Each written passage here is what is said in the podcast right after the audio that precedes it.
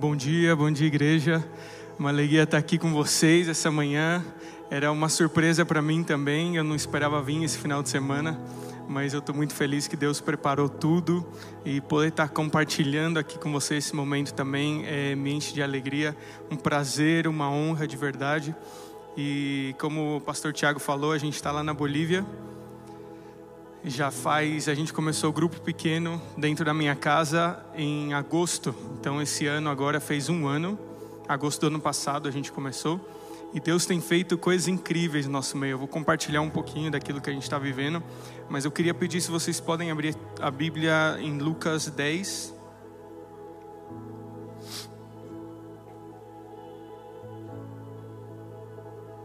Lucas 10, versículo 38.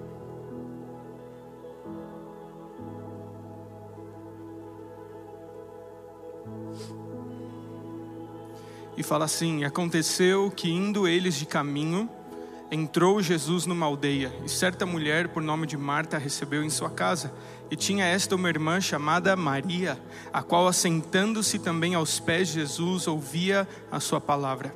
Marta, porém, andava distraída em muitos serviços, e aproximando-se, disse: Senhor, não se te dá que minha irmã eh, me deixe servir só? Dize-lhe que me ajude. E respondendo Jesus, disse-lhe: Marta, Marta, estás ansiosa e afadigada com muitas coisas, mas só uma coisa é necessária. E Maria escolheu a boa parte, a melhor parte, a qual não será tirada. Amém? E aqui no primeiro versículo fala: aconteceu que Jesus indo e caminho, né, avançando e me, eu, eu, gosto muito, já peço perdão de sair um espanhol de vez em quando. As últimas vezes eu preguei em espanhol, mas é, é, eu gosto muito que fala assim: Jesus indo de caminho, né? caminhando, avançando. E desde esse momento o reino de Deus começou a avançar na terra através de Jesus, e ele vai continuar avançando, o reino vai continuar avançando até que todo joelho se dobre, toda língua confesse que Jesus é o Senhor, amém? E isso está acontecendo lá na Bolívia também. A gente está avançando com o reino de Deus naquele lugar. Não sei se alguém já conheceu a Bolívia, mas o Senhor enviou a gente para lá com uma missão muito clara. E, e desde que a gente começou, como eu falei, em agosto do ano passado, a gente começou com um grupo pequeno na minha casa, tinha mais ou menos umas 20 pessoas. E eu acho que vocês estão vendo aqui algumas imagens, alguns vídeos de como começou. E em abril desse ano a gente precisou mudar de lugar. Então a gente alugou um salão, estamos reunindo todos os domingos e quartas lá também. E Deus tem sido muito fiel a gente já, já dobrou o número de pessoas daquele que estava na nossa casa em abril do ano passado. E Deus tem sido fiel com aquilo que Ele tem, tem prometido para nós. Porque começar uma, uma igreja não é fácil. E, e, mas a gente acredita tanto na visão do relevância, a gente ama tanto a visão do relevância e a gente tem, tem já visto frutos acontecendo do que Deus tem feito lá, né? É, e o interessante é a gente crer nessa, nessa unção que tem o relevância de, de uma igreja multigeracional, né? E quando a gente foi para lá, nós, por ser, eu tenho 32 anos, minha esposa tem 30, e a gente pensou que a maioria do, das pessoas que iam assistir à igreja eram jovens. Mas essa unção que está sobre o relevância também está lá, e, e muitas famílias começaram a chegar, muitas pessoas mais maiores de idade também começaram a chegar e eu falei, Sophie, não estou acreditando como que essas pessoas confiam em dois jovens que estão aí se metendo né, na, na vida, mas Deus realmente derramou uma graça tão grande sobre a igreja e Deus tem dado muitas famílias, muitas crianças. A gente já começou com os Flames lá em Santa Cruz também. É, tem muitos jovens também, obviamente, mas é, é, lindo poder ver famílias reunidas lá na igreja todos os domingos, todas as quartas-feiras. E, e a gente tem trabalhado muito, graças a Deus. Nós somos convidados, eu fui convidado para ser o, o vice-presidente da Associação de Pastores Jovens lá da, do, do, estado de Santa Cruz. Isso já é, referente né, a todo o movimento que a gente tem gerado na cidade em relação à igreja. O primeiro domingo passado foi o primeiro domingo que a gente teve banda completa.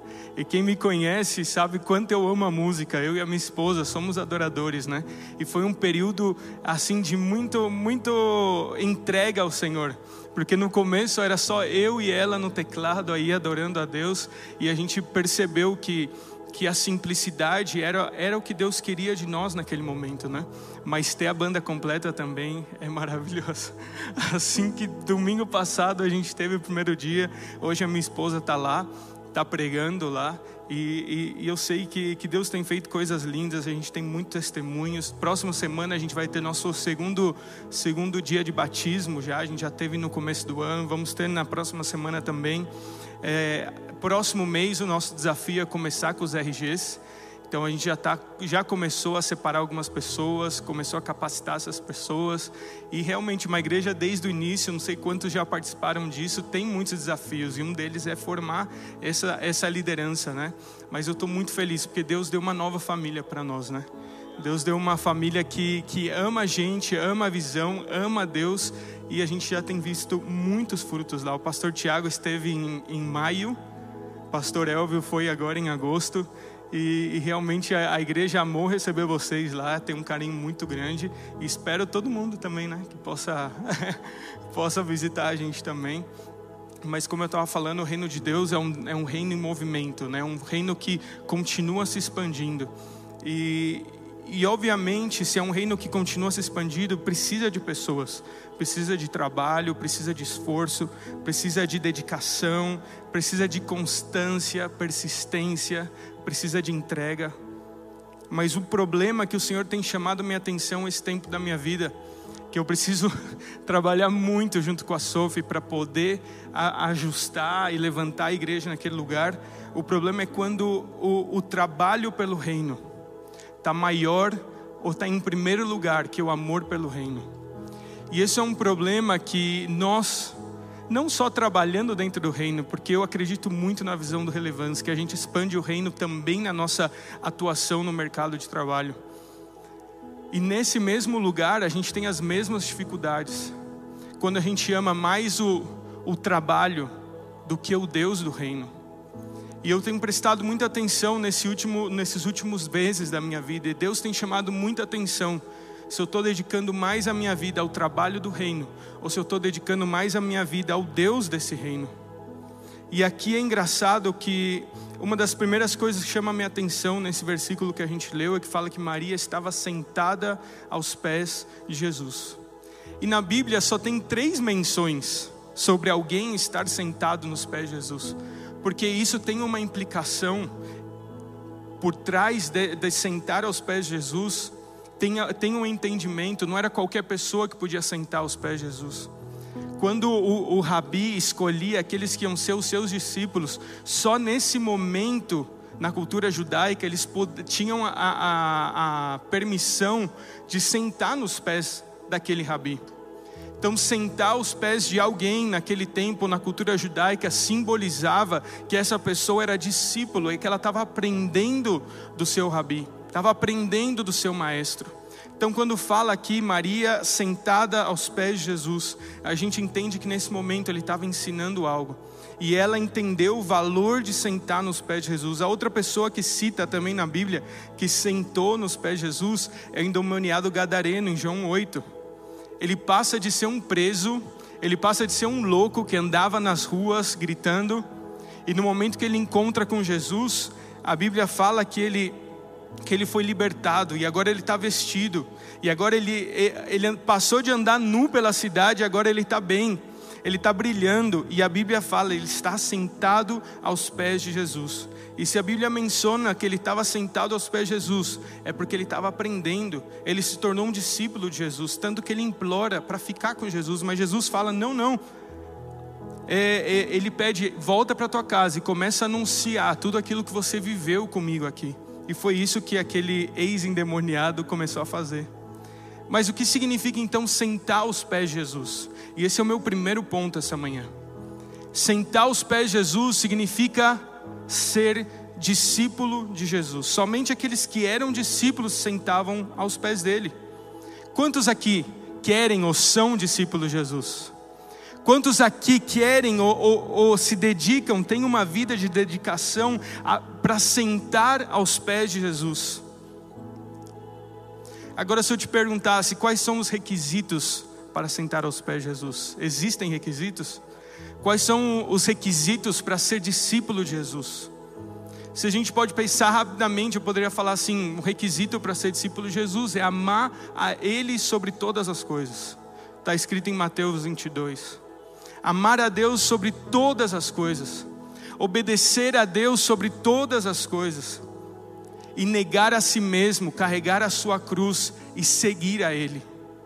São alguns dos requisitos que a gente pode falar: ah, se eu quero ser discípulo de Jesus, eu preciso fazer isso. E certamente, muito provavelmente, como o pastor Elvio estava falando aqui, nós todos nós acreditamos que amamos a Deus. E se eu te perguntasse outra vez, você ama a Deus? Tenho certeza que você ia falar, eu amo, eu amo a Deus. Mas se você diz que ama a Deus e não está disposto a mudar a tua vida para adequar os princípios de Jesus, se você não está disposto a mudar os teus pensamentos para se adequar aos princípios de Jesus, ao que Ele pensa sobre você, se você não, não permite que os princípios de Jesus confrontem a tua vida, o teu caráter, talvez o que a gente tem é, é simplesmente uma simpatia por Jesus, não realmente um amor louco por Jesus, porque o amor não é um sentimento e você sabe disso. O amor é um compromisso. O amor não é um sentimento, o amor é obediência. Uma vez eu escutei que a palavra amor se soletra obediência na Bíblia. Em João 14 fala que amar é obedecer os mandamentos de Deus. E não existe obediência sem entrega. E é justamente o versículo que eu estava falando: se alguém quiser vir após mim, fala Mateus 16, 24: negue-se a si mesmo, tome a sua cruz e siga-me.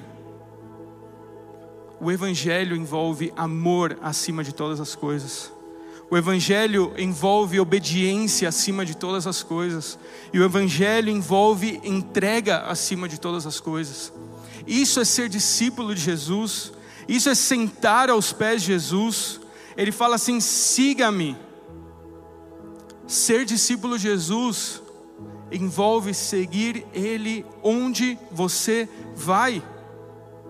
Será que eu estou seguindo nos projetos dele? Será que eu estou seguindo Jesus nos, nos planos que ele tem? Ou tudo que eu peço para Jesus, Jesus, me abençoa nos meus planos? Jesus, segue-me, me segue naquilo que eu penso que eu deveria fazer. Ou me segue naquilo que, que me parece mais sábio fazer. Porque normalmente a gente entende que a gente tem que seguir Jesus. Mas muito mais fácil é pedir, Jesus, me abençoa naquilo que eu preciso fazer do que Jesus, o que o Senhor quer que eu faça. E eu sei que em tudo que o Senhor quer que eu faça, eu serei bem-sucedido. Eu serei abençoado. É muito fácil é, é, cobrar do Senhor por que, que eu não estou sendo próspero, por que eu não estou sendo abençoado nos projetos que Ele não pediu para eu seguir. Mas existe a promessa que tudo aquilo que o Senhor pediu para a gente fazer, nós seremos prósperos, nós seremos abençoados. Quantas vezes você orou, Senhor, como eu posso colaborar, como eu posso contribuir para o que o Senhor está fazendo aqui em São Paulo, agora, na cidade de São Paulo? Como, como eu posso fazer, Senhor, para ajudar a cumprir os teus sonhos aqui para o Relevância? Senhor, o que, eu tenho que fazer para cumprir os teus sonhos na minha família, dentro da minha casa, que está tão necessitada? Senhor, o que, eu tenho que fazer para cumprir teus sonhos no meu trabalho, no meu lugar de, no, no meu lugar de trabalho? Normalmente a gente faz isso ao contrário. E é muito fácil eu indo para Santa Cruz com a minha esposa e, e, essa visão linda que tem a igreja de relevância e começar a plantar a igreja e falar: Eu quero que as coisas sejam desse jeito, e eu vou lutar para que as coisas estejam desse jeito, mas qual que é a maneira que Deus quer que eu faça? E esse é o mais difícil, mas é o mais seguro. Todos queremos sentar-nos nos pés de Jesus, de Jesus. Todos queremos provar a boa, perfeita e agradável vontade dele. Mas quantos estamos dispostos a ter nossa mentalidade mudada por ele? A gente nunca vai viver essa vida abundante em Jesus. A gente nunca vai viver a boa, perfeita e vontade agradável de Deus. Se nós realmente não somos discípulos de Jesus. se realmente a gente continua frequentando os mesmos lugares, falando as mesmas palavras, absorvendo o mesmo conteúdo. E aqui eu não quero dizer que entregar sua vida para Jesus é uma moeda de troca. E todo entregue a sua vida a Jesus, todos os seus problemas serão resolvidos, não. Mas quando a minha mentalidade é transformada por Cristo, talvez o que eu achava que era necessário para a minha vida já não é necessário. E plenitude em Jesus não é ter tudo o que eu preciso, mas é reconhecer que com Jesus nada me hace falta, nada eu tenho falta. Isso é a plenitude do Evangelho. O que eu pensei que eu poderia, poderia viver sem, agora, porque a minha alma, o meu corpo, o meu espírito foram transformados por Jesus, eu consigo viver sem. E não existe Evangelho sem transformação. Se você olha a tua vida hoje, olha a tua vida cinco anos atrás, quando você não conhecia Jesus, houve uma transformação? Não existe evangelho sem transformação. E eu queria ler três versículos rápidos para você. 2 Coríntios 2 Coríntios 3,18 fala: Mas todos nós, com o rosto descoberto, refletindo como um espelho a glória do Senhor, somos transformados de glória em glória, na mesma imagem, como pelo Espírito do Senhor. 2 Coríntios 5,17 Portanto, se alguém está em Cristo, nova criatura é, as coisas velhas passaram, eis que tudo se fez novo. Filipenses 4:8 fala: "Quanto ao mais, irmãos, tudo que é verdadeiro, tudo que é honesto, tudo que é justo, tudo que é puro, tudo que é amável, tudo que é de boa fama, se há alguma virtude, se há algum louvor, nisso pensai."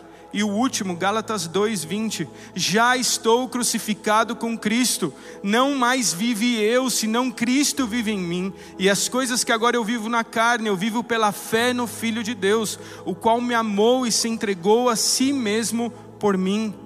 Não existe evangelho sem transformação. Não existe evangelho sem mudança de atitude. Não existe evangelho sem amor a Deus. Não existe evangelho sem obediência e não existe evangelho sem entrega. Isso significa ser discípulo de Jesus e às vezes, e é normal para todos, a velha natureza quer voltar à tona, na é verdade? Quantos passam por isso? Quer entrar no comando. Mas você tem que lembrar desses versículos aqui, muitos outros versículos que a gente citou. Já não vive eu, mas Cristo vive em mim. E as coisas que agora eu vivo pela carne, eu vivo pela fé no Filho de Deus. Se você, mulher, acabou de limpar a tua casa, pensa nisso. Está brilhando a tua casa. E chega teu marido do futebol com o pé cheio de barro, seco. Ele entra na sala e começa a soltar aquele barro seco. Como você vai falar com ele? Meu amor, querido, não suja a casa que eu acabei de limpar. Não, provavelmente você vai dar um grito, né? Sai daí, você não viu que eu acabei de limpar. É assim que a gente faz, a gente é radical com o pecado. Muitas vezes vão tratar de, de, de sujar o nosso coração, a nossa mente, mas a gente tem que começar a declarar as verdades de Deus sobre a nossa mente, sobre o nosso coração. Se você ainda não experimentou isso, eu quero dizer que você ainda não provou as maravilhas do Evangelho, porque nem tudo é difícil no Evangelho. Não é impossível. Esse versículo Jeremias 29, 11, que sempre chamou muita minha atenção, fala: Porque eu conheço os pensamentos que eu tenho para ti, diz o Senhor, pensamentos de paz e não de mal, para dar o fim que você espera. Mas você nunca pensou nisso?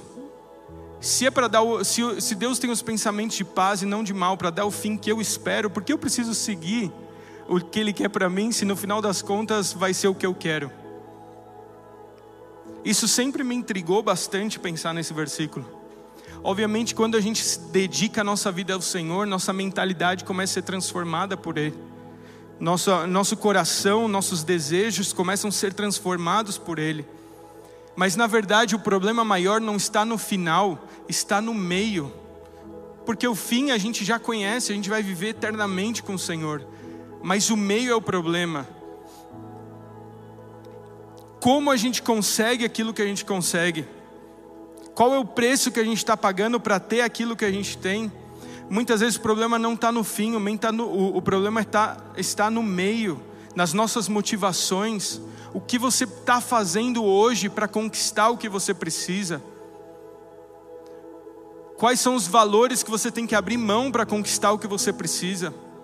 Muitas vezes o nosso desejo é ter uma família completa, feliz, ter estabilidade financeira, terminar nosso, nossos estudos. Talvez o fim não é o teu problema, mas como você está fazendo isso, como você está fazendo para chegar até esse objetivo. E eu quero te falar uma coisa muito séria: não importa, não importa o que você faça,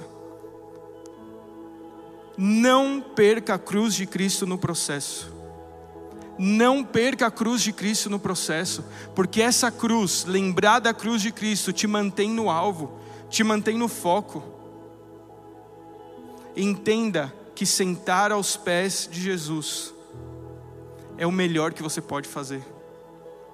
Maria escolheu sentar nos pés de Jesus.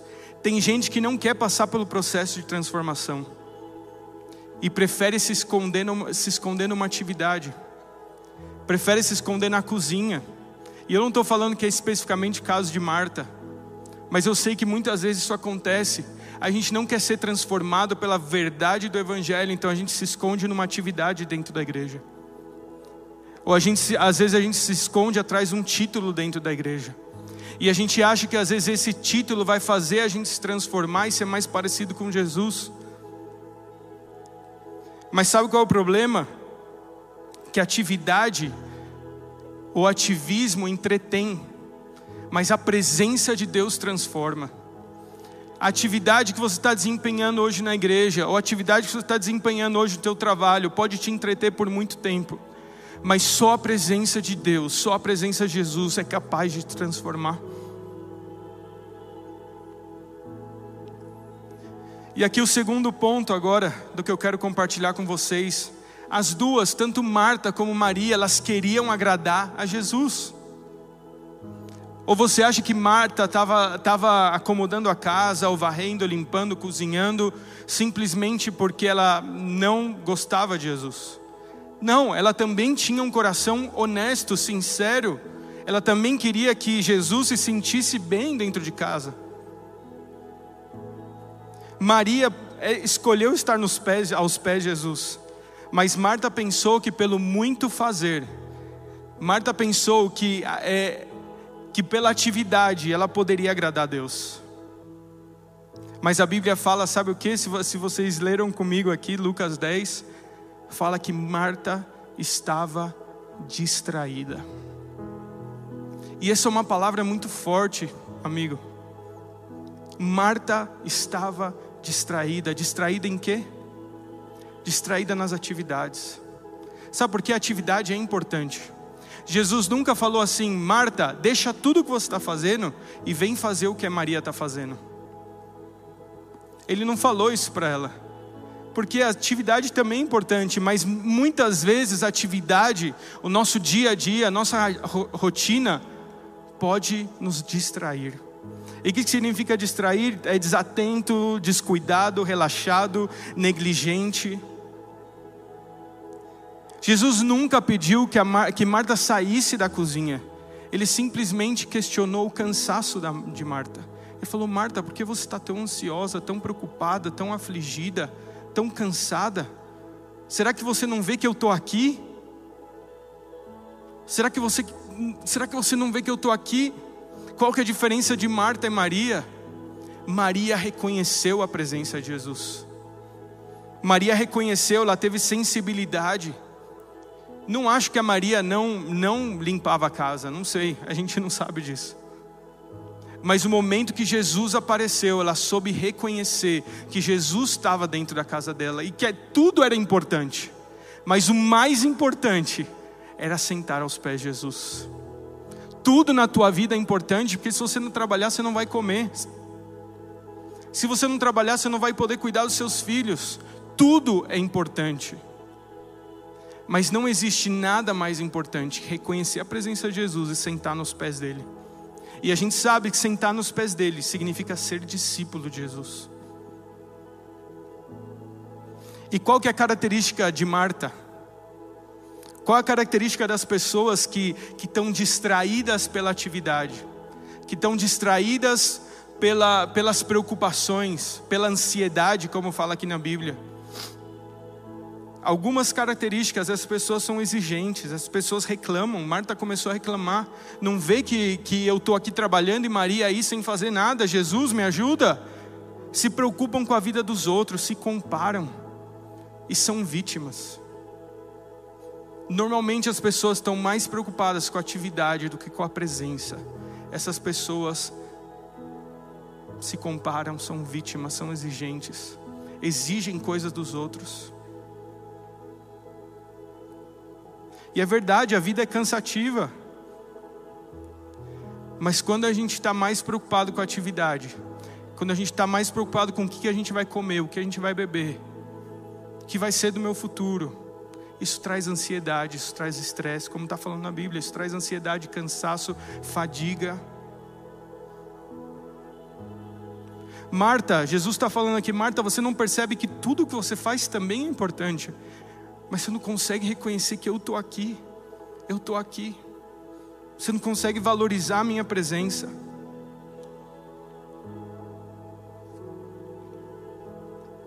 Então, primeiro ponto, sentar aos pés de Jesus, significa ser discípulo de Jesus. Que a atividade entretém, mas a presença transforma. O segundo ponto, é agradar, é ter, ter discernimento para saber onde a presença de Jesus está. E o terceiro ponto, o versículo 42, se a gente pode ler junto.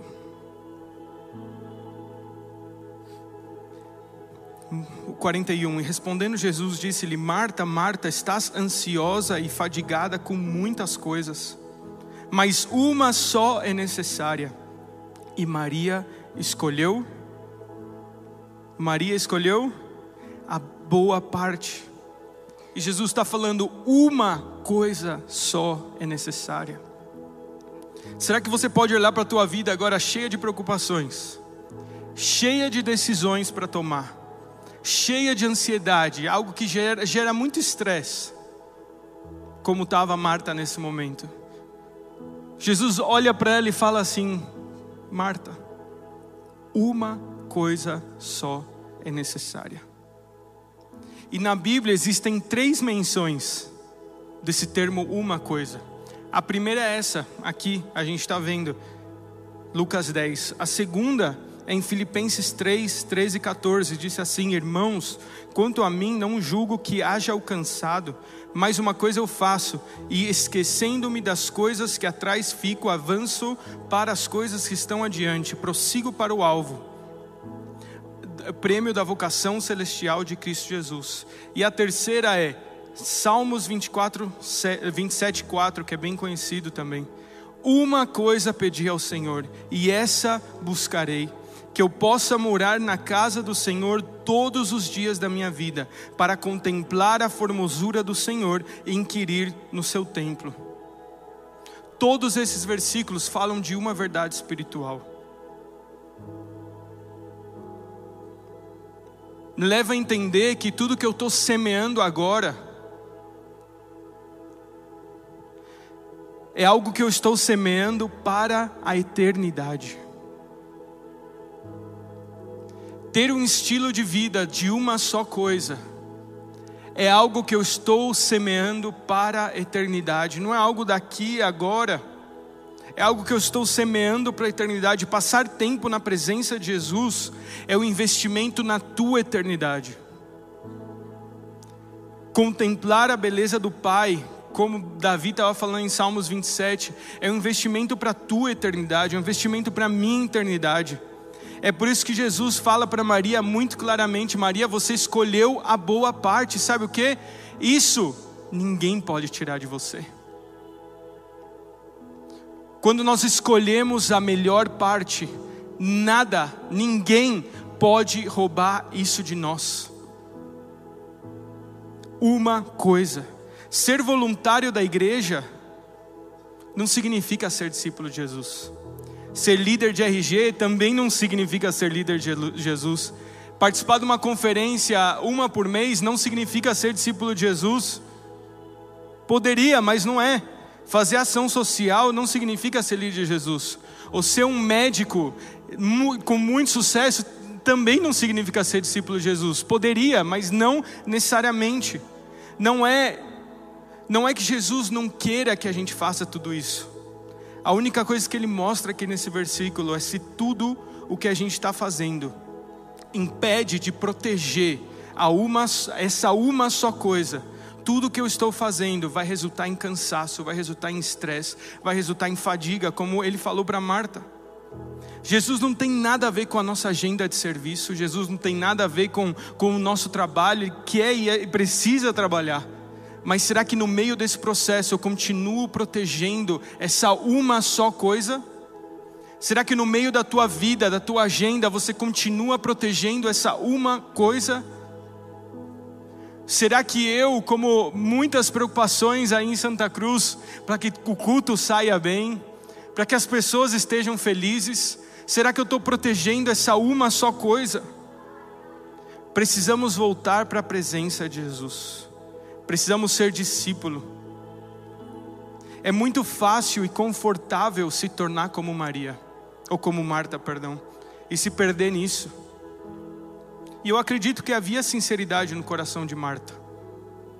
E às vezes nós estamos trabalhando, seja fora da igreja, dentro da igreja, e existe sinceridade no nosso coração mas muitas vezes o ativismo nos faz perder a presença. Marta talvez ela se acostumou com a presença. Será que hoje aqui no meio do louvor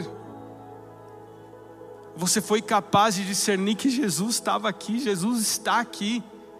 E no meio do louvor existe um trono que ele se assenta no meio do, do, dos louvores do seu povo mas às vezes por nossa indiferença, o nosso ativismo, a nossa preocupação, cansaço, estresse, a gente perde a oportunidade de, de ver o Rei, de ser transformado pela presença do Rei, de contemplar a beleza do Rei. A diferença de Marta e Maria é que Marta se acostumou com a presença de Jesus, Maria não. Maria reconheceu que Jesus estava na casa dela.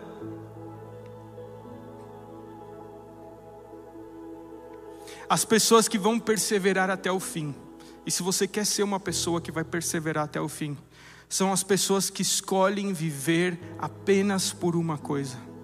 As igrejas que vão perseverar até o fim, porque tem muitas igrejas se perdendo no meio do caminho. As igrejas que vão perseverar até o fim são as igrejas que protegem uma só coisa. A Bíblia fala sobre todas as coisas, guarda o teu coração. O Senhor nos chamou para ser guardião do nosso coração. O Senhor chamou para ser guardião da nossa mente, porque nós vamos ser confundidos se nós não estivermos é, protegendo a uma só coisa. Você vai ser confundido se você não estiver protegendo uma só coisa. Se eu pergunto quantos querem ser confundidos, ninguém quer. Então proteja. Seja guardião daquilo que o Senhor te deu. Escolha estar nos pés de Jesus. Escolha ser discípulo de Jesus.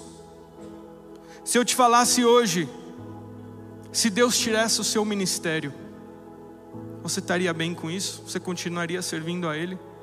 Se Deus tirasse o teu trabalho, a tua posição, você continuaria servindo Ele? Se um adorador aqui, um cantor, se Deus tirasse a tua voz, você continuaria adorando a Ele de todo o teu coração? Aonde está o teu coração? Está na atividade ou está na presença? Muitas vezes a nossa identidade está naquilo que a gente faz, e quando a gente perde a capacidade de fazer o que a gente faz, a gente perdeu quem a gente era. O Senhor está te levando a afirmar a sua identidade na uma só coisa. E essa manhã eu quero orar com vocês, se vocês podem colocar de pé, por favor.